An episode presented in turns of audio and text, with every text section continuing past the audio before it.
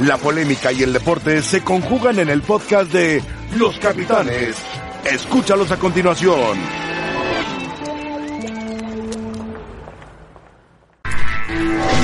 Hola, ¿qué tal? Muy buenas tardes. Estamos ya en Los Capitanes, listos para platicar con alguien muy importante. Adal Franco, por supuesto, que es compañero nuestro, buen amigo, buena persona, trabaja por las mañanas en AM y en Sports Center.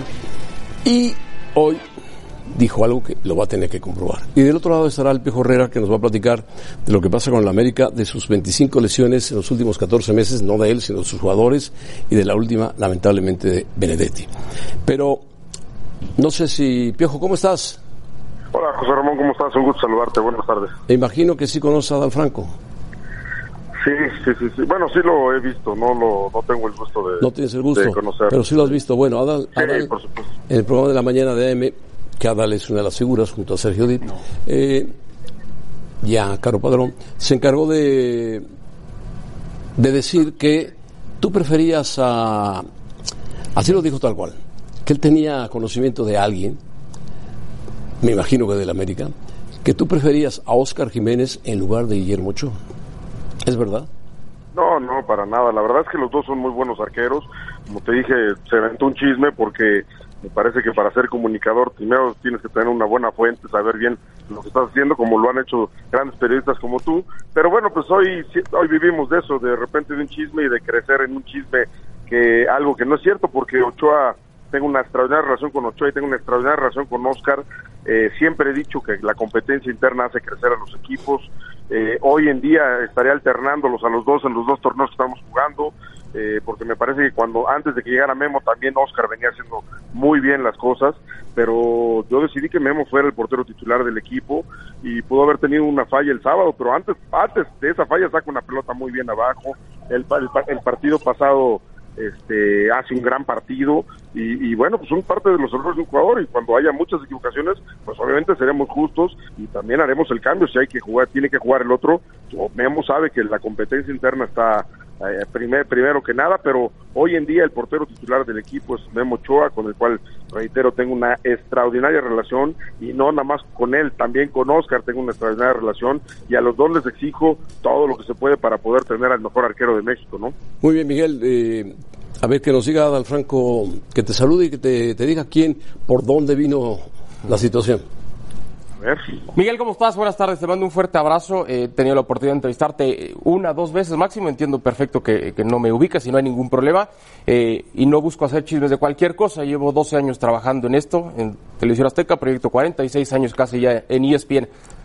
extraña que no hagas un trabajo periodístico. Es- está bien, no, no pasa nada. Eh, te platico, no te voy a decir evidentemente mi fuente, pero sí te platico cómo uní los puntos, Miguel, porque me llegó una versión, por un lado, de algo que supuestamente piensas tú y por otro algo, algo de que supuestamente piensa Guillermo Ochoa.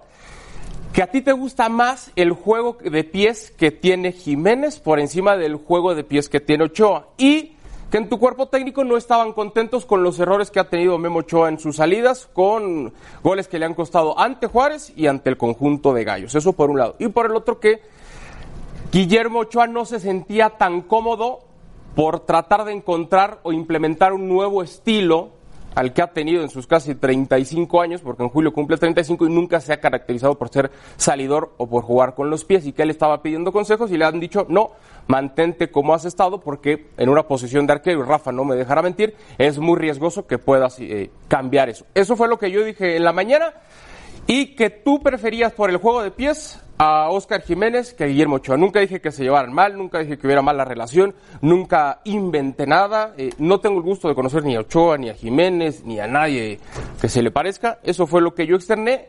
Lo que me llama la atención, Miguel, porque conociéndote cómo te manejas tú, que no te tientas el corazón para sentar a futbolistas de peso, lo has hecho con Nico, con Jorge Sánchez recientemente, con Jeremy Bené, con Ibarwen.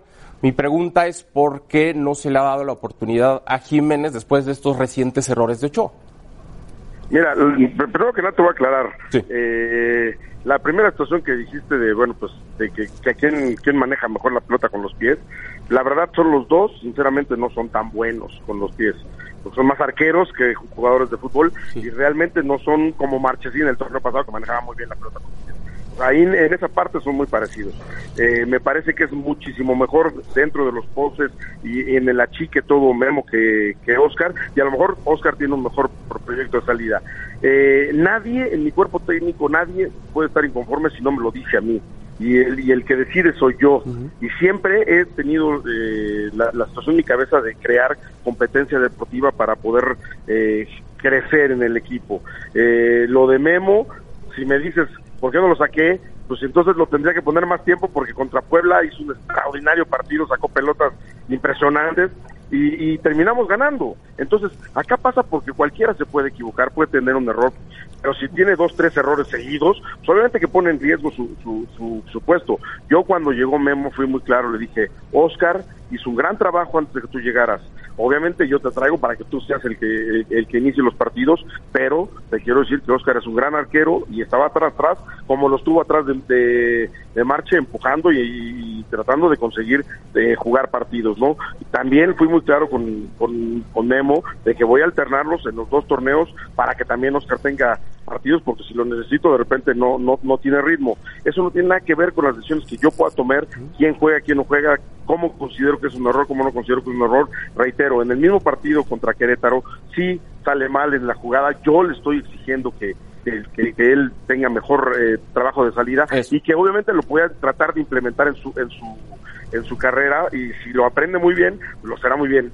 Obvio que él también me dice, yo no soy un arquero salidor, también lo sé, no lo conozco de ayer. Entonces, la verdad es que hemos trabajado muy bien, seguiremos trabajando, reitero, Memo antes de fallar, antes de fallar la, la, pelota, saca una pelota abajo también muy buena, impresionante de que nos hicieran el, empate y sale y tapa eh, cuando nos podían haber hecho también el 2-2 y, y, la verdad es que no, no considero ni que también sus aciertos lo, lo hagan porque es indiscutible titular, como sus errores lo hagan que lo quite, eso lo, lo iré valorando yo, porque al fin de cuentas mi cuerpo técnico el que toma la última decisión soy yo y que obviamente mi cuerpo técnico necesito que me, las cosas me las digan para yo trabajar en mejorar las cosas, ¿no? Eso es prácticamente lo que siempre he hecho, lo que siempre haré. A mí no me impone nadie, ningún jugador, ni porque sea mi amigo o no sea mi amigo. Yo voy a poner al que mejor ande y se los digo a todos antes de que llegue un grupo porque los trato de formar como una familia y sabiendo que todos tienen posibilidad de jugar y que jugará para el que mejor ande para mí, para mi pensamiento, mi forma de ver el fútbol. El que mejor ande son los que van a iniciar. Pues es más o menos lo que yo decía, ¿no, Miguel? Que le pedías ese juego aéreo a, a Ochoa que saliera mejor, que jugara más de pies, eh, que estabas pensando, que creías que, que Jiménez era buen arquero. E, e, eso era más o menos lo que yo dije en la mañana, ¿no? la verdad yo no los vi, por el Twitter de repente te llegan 20 mil aretas, todo el mundo empieza a preguntar lo que tú lo que tú dijiste y, yo reitero, yo seguiré pidiéndole a mis arqueros que crezcan y que sean mejores. Obviamente que después de 35 años de, de, Memo, después de muchos años de, estar en la portería, 20 años de ser portero o 18 años, no sé, ya titular en el América, pues obviamente que será difícil implementar eso, pero se, se seguiré pidiendo para trabajar, para por supuesto sumarle más a las cosas muy buenas que tiene Memo, pero reitero, él es el que decide en el partido si lo hace o no lo hace, no, no porque yo le, exija fuerzas. Y también le dije, si te equivocas, las consecuencias las asumo yo porque yo soy el que estoy pidiendo las cosas. Pues te agradezco, Miguel, que, hayas tomado la llamada, que hayas eh, explicado todo esto. Y ahí está, yo no quería, Miguel, hacer ningún chisme, ni ganar seguidores, ni demás, expresar lo que yo me enteré, que ahora respaldas tú con varias de esas versiones, y que a mí me suena lógico por lo que buscas tú en tu equipo, salir con la pelota controlada, jugando desde atrás, y, que puedes sentar al que sea, ¿no? Eh, creo que no, no iba por ahí, Miguel. Qué bueno que lo platicamos. Gracias, gusto saludarlos a todos.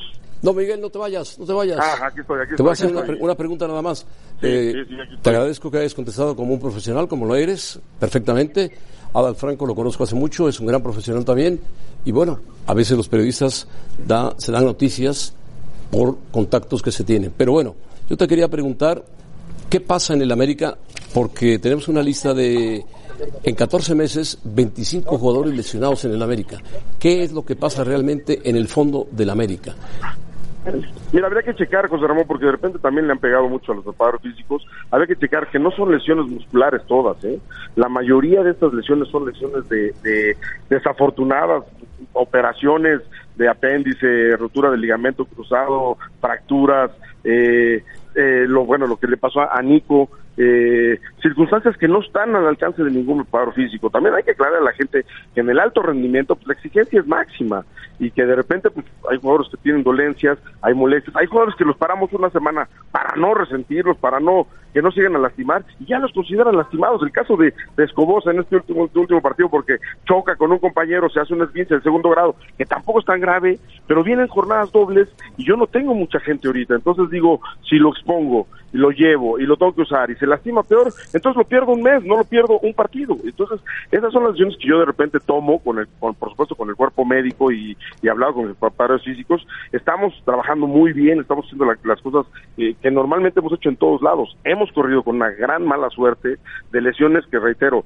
pues que están fuera del contexto, ¿no? Esta de, de Benedetti, eh, la, la, fractura, bueno, la rotura de la, de la rodilla, pues es una mala suerte, un choque en un partido, tampoco es que alguien le llegó de mala leche, fue un choque y desafortunadamente Benedetti en el partido de la final de la Copa también se, se rompe el quinto metatarso, que también es, ni siquiera es un pisotón, es una jugada que solo, a veces es de estrés, a veces es, es porque pisó mal, eh, no lo sé, son circunstancias que han venido pasando y que tratamos nosotros de erradicarlas y que la hemos, hemos ido atacando con el cuerpo médico para que los jugadores estén cada día mejor.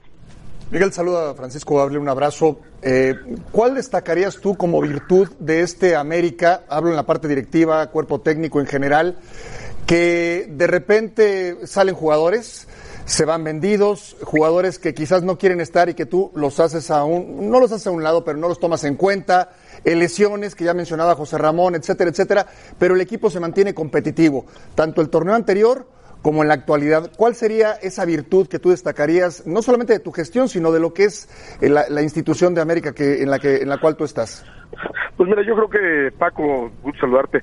Yo creo que lo primordial es que todos los muchachos, eso, generamos una competencia deportiva, que todos eh, captan realmente lo que yo pretendo dentro de la cancha, que tenemos buenos jugadores, tenemos figuras, pero que juegan más como equipo, que se prestan a, a jugar como un equipo y, y que no se no se ponen a decir, bueno, pues yo soy el que manejo el equipo, yo soy, eso sí hay jugadores con mayor jerarquía que otros, pero todos se ponen el overall, ¿no? Lo dije, lo destaqué mucho el último partido donde Ibarwen, pues obviamente hace su, su trabajo ofensivo como está catalogado un, un, jugador ofensivo, pero también hizo un gran trabajo defensivo al taparme la salida de los contenciones. Entonces, creo que eso es lo que está realmente haciendo que el equipo funcione, ¿no?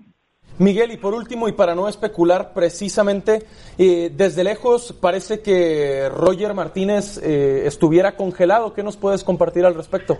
Mira, lo he dicho muchas veces, la verdad la situación de Roger a mí me rebasó, yo también sé reconocer cuando yo las decisiones no las tomo, a mí me rebasó, a todos nos rebasó, él lo sabe perfectamente bien cómo venía la circunstancia, de dónde pues, están molestos por las declaraciones que él hizo, y yo seguiré hablando con, con la directiva eh, para ver si está aquí, si necesitamos tomarlo en cuenta, si no, eh, yo no tengo miedo de decir cómo son las cosas, ni, ni, ni nada por eso, no tengo nada con el muchacho, se lo dije a él, él tenía que haber eh, hablado primero conmigo antes de hacerlo por fuera, antes de hacerlo público, pero bueno, pues son decisiones que se toman, seguiremos tra trabajando y hablando con la gente y la decisión, reitero, no es, la última no es, no, no corre por mi cuenta, ¿no? Bueno, Miguel, muchas gracias por tu profesionalismo para contestarnos exactamente lo que tú piensas, lo que tú sientes y aclarar varias cosas de la América. Has hecho un gran trabajo, te lo reconocemos y además te admiramos, Miguel. Gracias. No, muchas gracias, Ramón. Un fuerte abrazo a todos. Hasta Igualmente para ti. Bueno, ahí está. Saludo a Rafa Puente. Saludo otra vez a Adal, y ahora a Paco Gabriel y a Sergio Dip. Lo que pasa es le digo a Paco Gabriel, cortita y se tira un preguntón. ¿Aclarado? Ya está, ¿no? Perfecto. No, no hubo chisme. Qué bueno que. eh, eh, Pues, a, a veces Miguel Twitter muy bien también, Miguel muy bien. Miguel muy Le- bien, ¿no? Y en Muy serio bien, lo digo, le mando un abrazo. Qué bueno que tenga ese derecho de réplica y Claro, ya está. claro. Y, y a veces Twitter malinforma porque dice, yo ni los vi en la mañana, me llegaron las versiones. Ahora- Ese es el chisme, ¿no? O sea, no, no hay ¿Sabes ningún problema. Hay un punto que es fundamental. Tocaron la edad. Claro. Cuando alguien a los 34 años, en su trayectoria, siendo un gran portero, un atajador, un arquero debajo No lo, de puede- no lo puedes cambiar. no lo puede, no va a aprender, punto. Pero aceptó Miguel que sí quiere que cambie. Y No, te digo una cosa, Pero lo dijo, lo analizando la jugada del gol, bueno, esas jugadas interpretas que son normales para que las corte un portero. Sí, sí, sí. Por la desconfianza que le da a Memo salir, así como la tiene debajo del arco, igual el remate en Pan, si él se queda, tiene reacción para sacarla, claro, claro. como lo ha hecho muchas Y veces. además, pero ya que apre- cada día sale, aprender. Memo sale más con los pies ya. Sale a tocando, sale tocando, porque la América sale tocando ya. Pero que Miguel- No es Nahuel Pan, Sí. por supuesto, no es Marchesín, pero ha aprendido porque en Europa tocan mucho los porteros. No, y mexicanos, Orozco, Jonathan Orozco el juega mejor. estupendamente bien. con- Gracias, muy amables. Gracias. Miguel Herrera confirmó Gracias. No, no confirmó nada. Es que le Dijo- pidió que juegue con los pies, que salga más y hasta que le, que le dijo a Ochoa, si te equivocas me hago responsable yo. Como diciendo, Claro, claro. sí quiero que, que lo Ochoa intentes, que será intentes y cambiar. seguirá siendo portero del América. Yo también lo creo. Pase, lo que, a no ser que se lesione. No hubo lo chisme, ¿verdad? pase. No es No chisme, no chisme. Perfecto, chisme. perfecto. Te felicito. No, no, Ahora, no. Gracias a ustedes. No vuelvas a inventar nada. Sí, nada. Vámonos a una Inventó, pausa y volvemos. sí.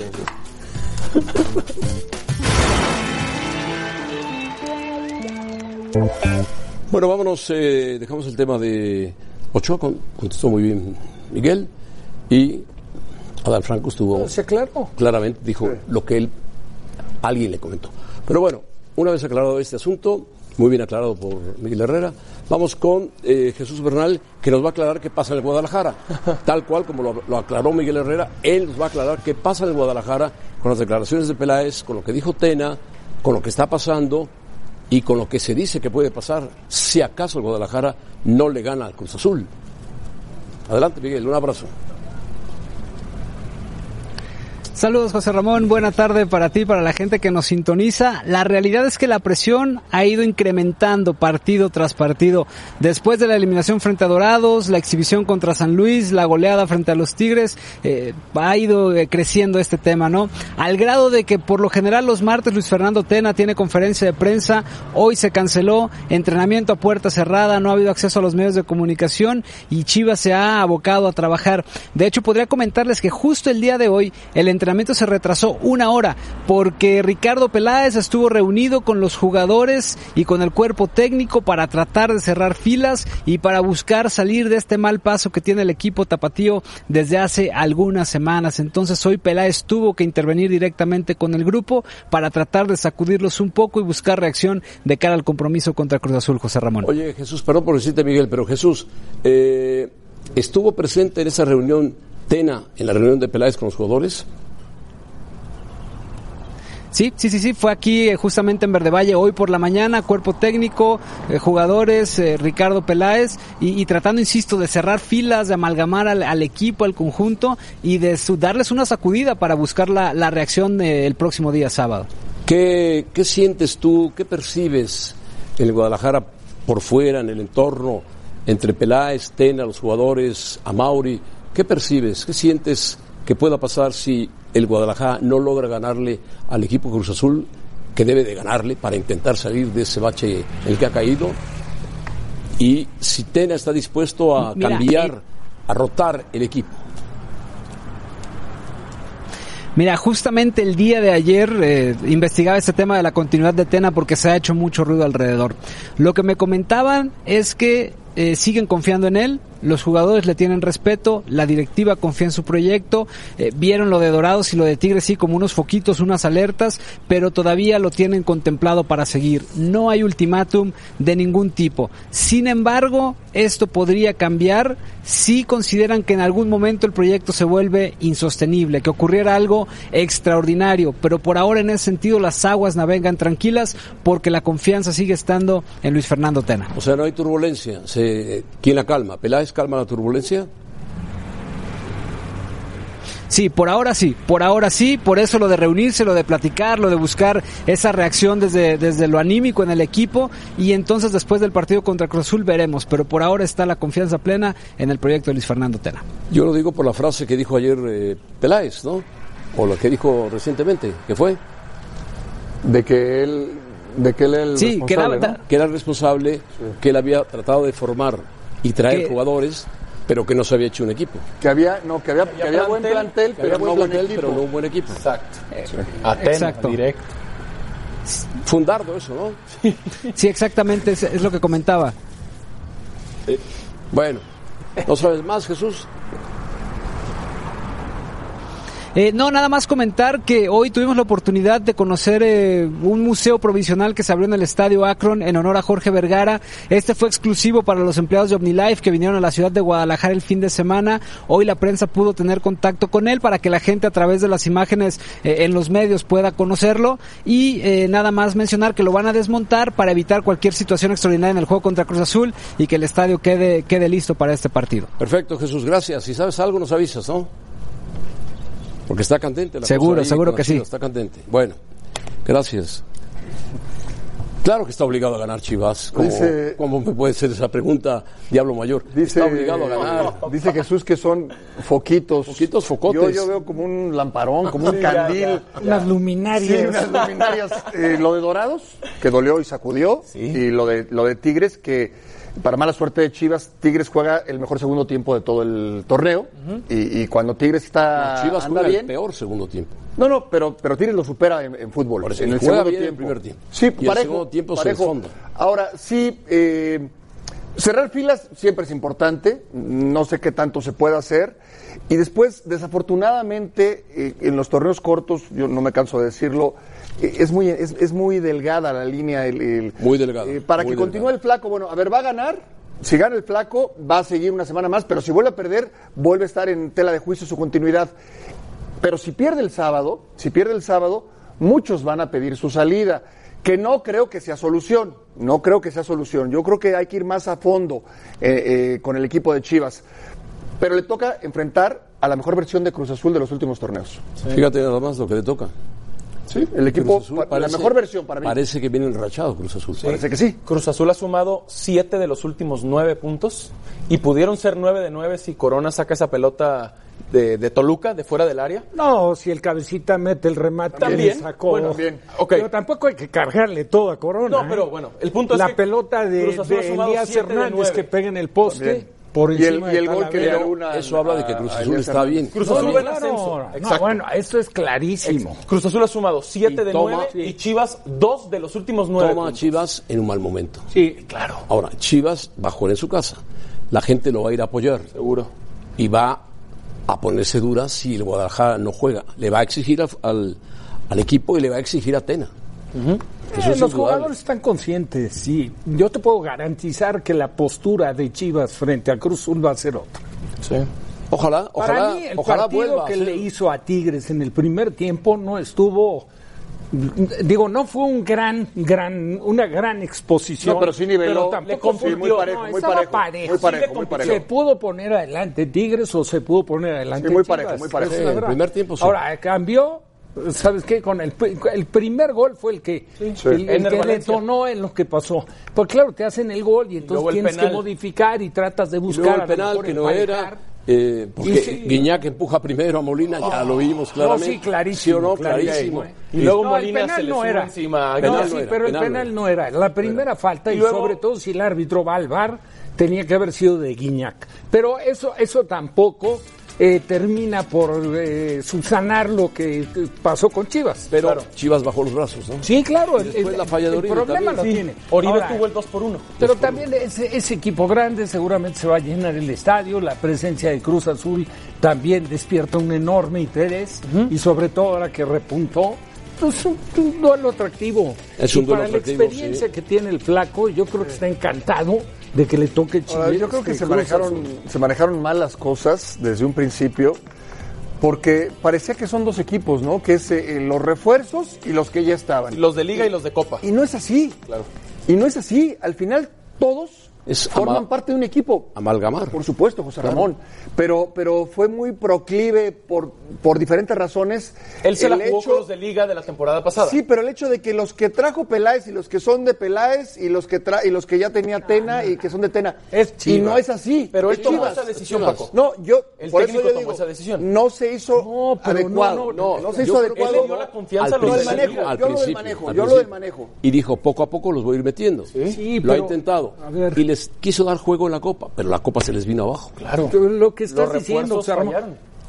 Digo, no se puede, el, el qué hubiera pasado, el, el hubiera no Ya existe. no existe. Si el partido con Dorados, que juegan en el Jalisco, da una exhibición, Chivas le mete cuatro y los refuerzos te, se matan un partidazo, ¿sabes qué? Ya el flaco lo tiene contemplado a lo mejor para iniciarlos en el siguiente partido. Pero pasó todo lo contrario. Pero si Rafa. pasa lo contrario. Ese partido fue clave. Ahí, Ese ahí part- cambia. Ni siquiera Claro. el partido de No, vuelta. porque te eliminaron El partido por la de ida. ida. Así es, en tu casa, Sí, sí, sí. con los refuerzos, la gran inversión, estás esperando que rindan, eh, Un que equipo de ascenso. Sí. Y, ahí yo creo que los jugadores, los refuerzos, Quedaron cortos. se han quedado cortos. ¿eh? Claro. Y José Ramón, hablando de malos manejos, los martes hablaba Luis Fernando Tena en conferencia de prensa y hoy Sí, no de acuerdo. estuvo. De acuerdo. Bueno, yo creo ¿Qué por... interpretamos por- de eso? ¿Se presta para Yo pensar creo mal? que por precaución.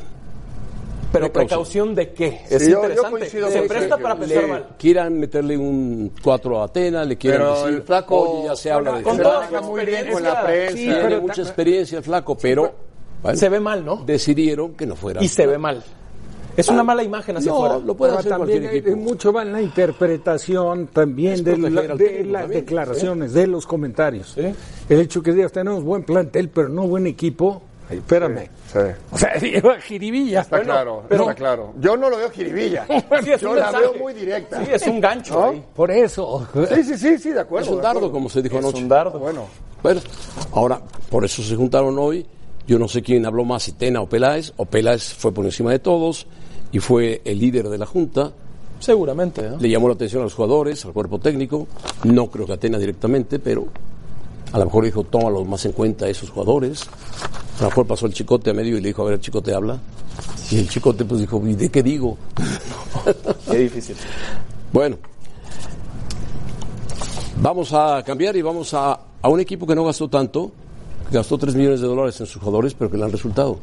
Tres argentinos de nivel bajito, no son figurones, pero yo creo que Buena bien, gestión. bien, bien por Chucho Ramírez. Buena gestión directiva.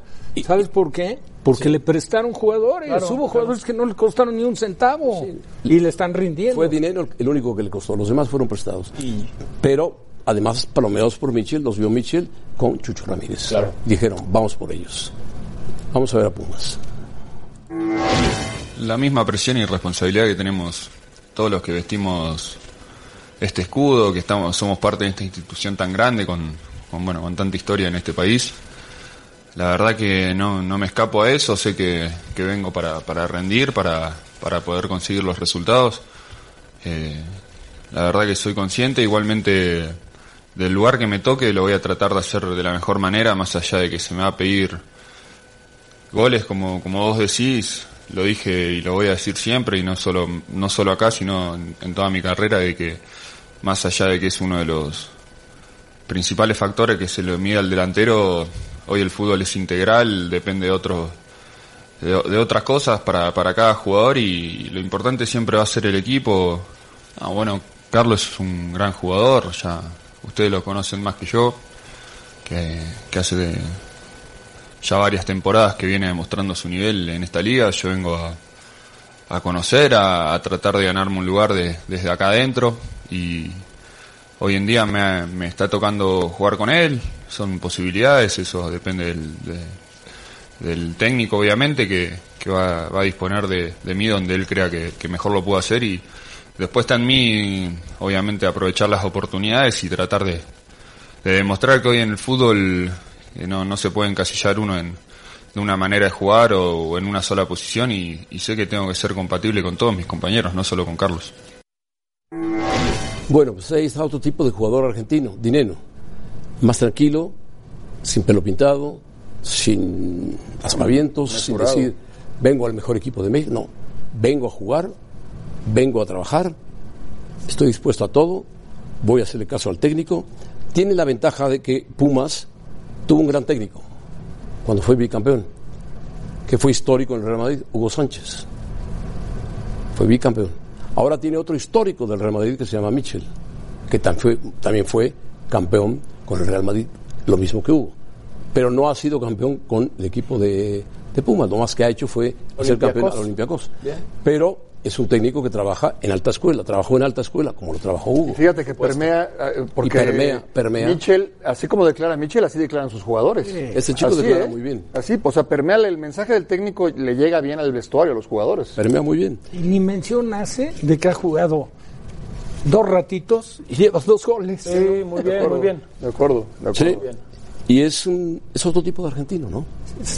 Más Lo- sencillo. Lo ves, eh, más de humilde, verdad, Como ubicado. perfil más bajo. Perfil más bajo, Sí, muy ubicado. José Ramón, algo muy importante que tiene que ver con el técnico. Ha reactivado o revalorizado o motivado a jugadores que venían a la baja. Pablo Barrera. Barrera, le ha dado mucha confianza a Mozo, Saldívar. a Saldívar, al propio Iniestra, Quintana. A la a te- a Quintana. lateral izquierdo. Bueno, a Mayorga lo trajo. Mayorga. Y, so- y es un equipo rápido, un equipo dinámico, el de Pumas, un equipo atractivo.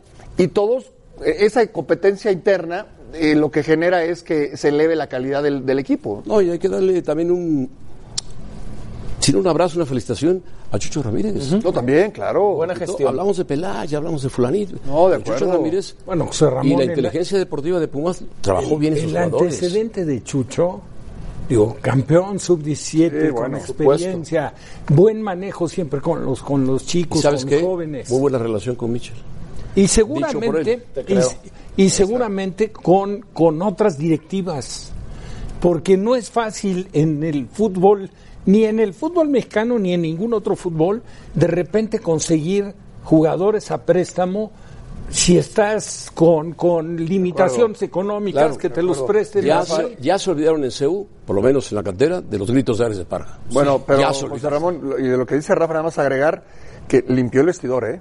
O sea, si fueron jugadores con cierto nombre Y Turbe. que cobraban el doble o el triple de lo que hoy ganan los refuerzos y algunos chavos, pero que no aportaban mucho. Y Mitchell no se quejó de que salieron esas figuras, entre comillas, y que llegaban gente desconocida, entre comillas. No se quejó, ¿eh? No. Dijo, señores, yo vengo a trabajar, quiero trabajar, quiero trascender con Pumas. Y ahí están los resultados. Ahora, Paco, ¿tú crees que Mitchell no tenía detectados a esos posibles Estoy seguro que candidatos sí. para llegar? Estoy seguro que sí. Claro que los vio. Claro, por supuesto. Porque Y ya, tenía- ya está documentado en este Tenía fútbol. está detectado a un jugador español que él quería traer, pero que rebasó el presupuesto y no pues lo pudo sí. traer. Ok. Que juega en la Liga Española, ¿De se qué llama juega? Suso, Ah, claro, atacante. atacante. Pero, Pero lo podrá bien. traer el próximo torneo, ¿eh? Sí. Podría traer. Pero muy, muy buena la dupla Dineno-Carlos González. Son Sí. buenos. De...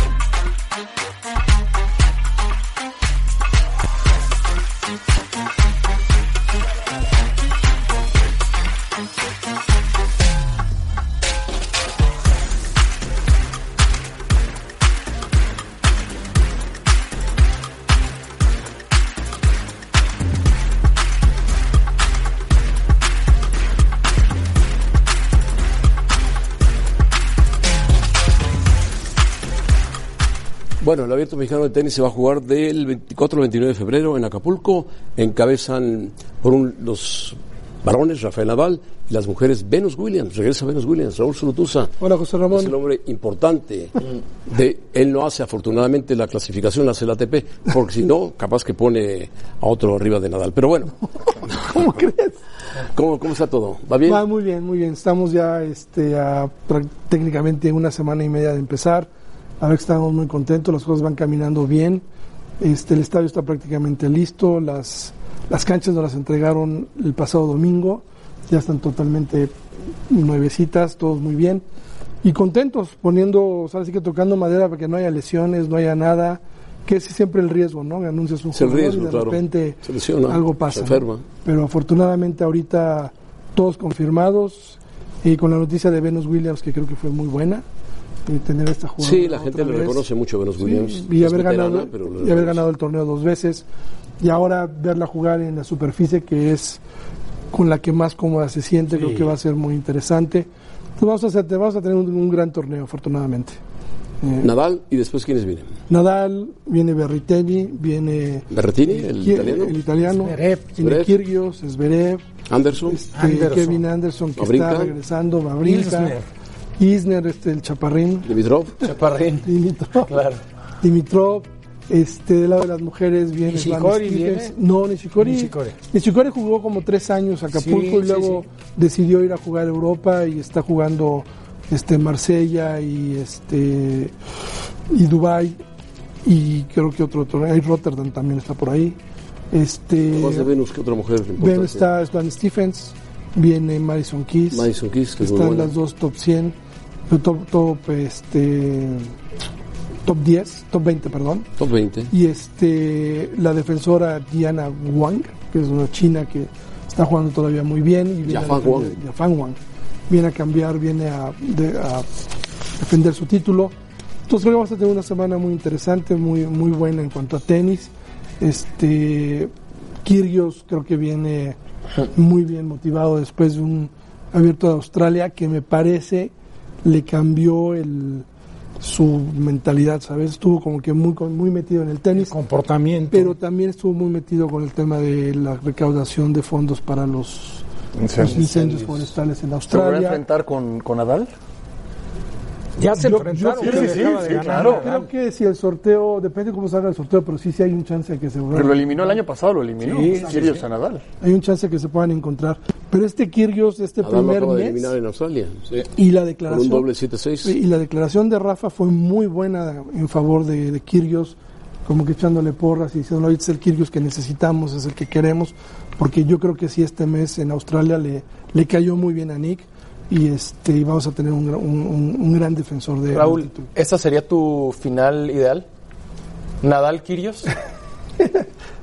Híjole, sí, la verdad sí me Puede ser, me ¿no? Está más mediática. Está es más mediática, está padre. Creo que Zverev viene jugando muy bien. Claro. Viene como que el, el evento que tuvimos en, en noviembre con Federer y que Afortunadamente no viene Dominic de- Thiem. Está jugando muy bien, Está jugando muy está bien. jugando muy bien.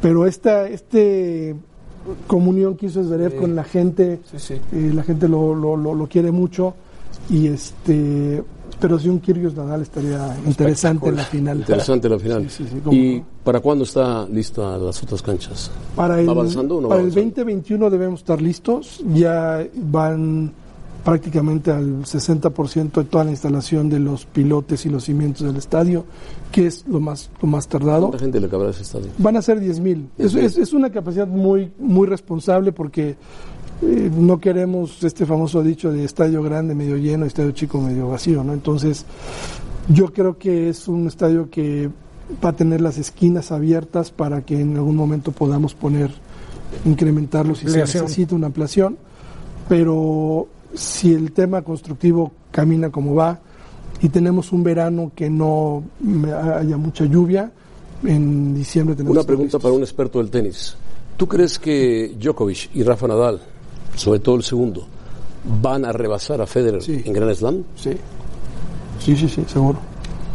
Una, comidi- una comidita. Una comidita. ¿Tú qué crees? ¿Tú, tú Yo piensas pienso que sí. Sí, yo también. ¿Y eso lo haría el mejor? No necesariamente. Bueno, a ver, en, en- en el numérico, es, es el, es el eterno dilema también. Ustedes que son futbolistas. Sí, pues sí. ¿Quién es mejor? ¿Peleo, Maradona o Messi? Pelé. Eh, no tardó nada los en tres. Pelé, Maradona, Messi. Están en otro... ¿Qui- ¿Quién es mejor? ¿Leiber, McEnroe, Federer? Federer. Yo creo que es Leiber. Leiber fue... Le- Leiber es pero, una- Leiber es a excepción de. Rafa, que vio jugar a Leiber y yo que vi jugar a Leiber, Yo también lo vi jugar. Rapidito, pero sí, acabas de verlo. ellos no vieron jugar a Leiber. No, ellos dos no. Era un gran jugador. Era un jugador. Y Emerson era otro gran jugador también. El mejor revés, dicen que, que, Sí. que ya, Roy Emerson tiene el mejor revés.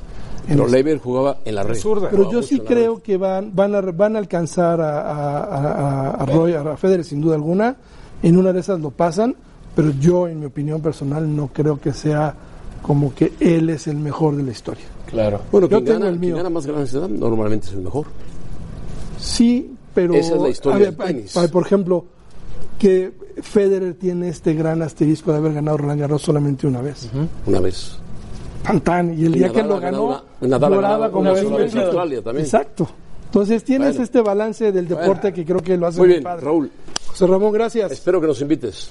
Te están invitadísimos. Ya estás para el jueves y viernes van, ¿no? Tienes alberca. Pues no sé todo. si ya balconía la Los producción. boletos de José Ramón. Los boletos ya están a la venta ya. Ya, Ya, se ya acabaron. estamos. Nos falta un cachito más, pero vamos Un a más. vamos a llegar, creo que con Y los algo nuestros, los nuestros ya los tiene producción, José Ramón. Ya, están, en- están entregados todo ya para que no haya problemas. Bueno, gracias. Raúl, que mucho suerte, ¿eh? Muchas gracias. A tomar sol. Éxito, Raúl. estar- gracias, Paco. Ay, los que no puedan ver el Por eso ESPN, obviamente. Bueno, muy bien, gracias, Raúl. Bueno, nos vamos con la encuesta. ¿Hay encuesta? Sí. ¿No? No. ¿No hubo encuesta?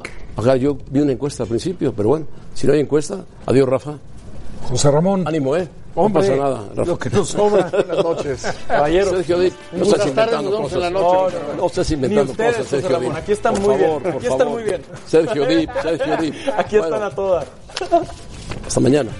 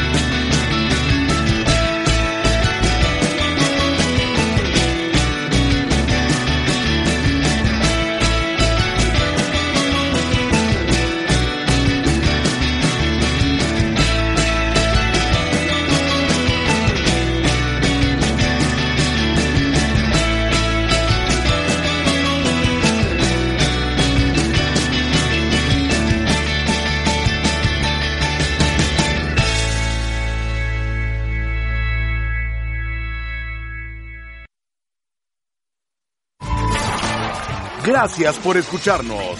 Para más podcasts, busca ESPN Deportes en iTunes y TuneIn.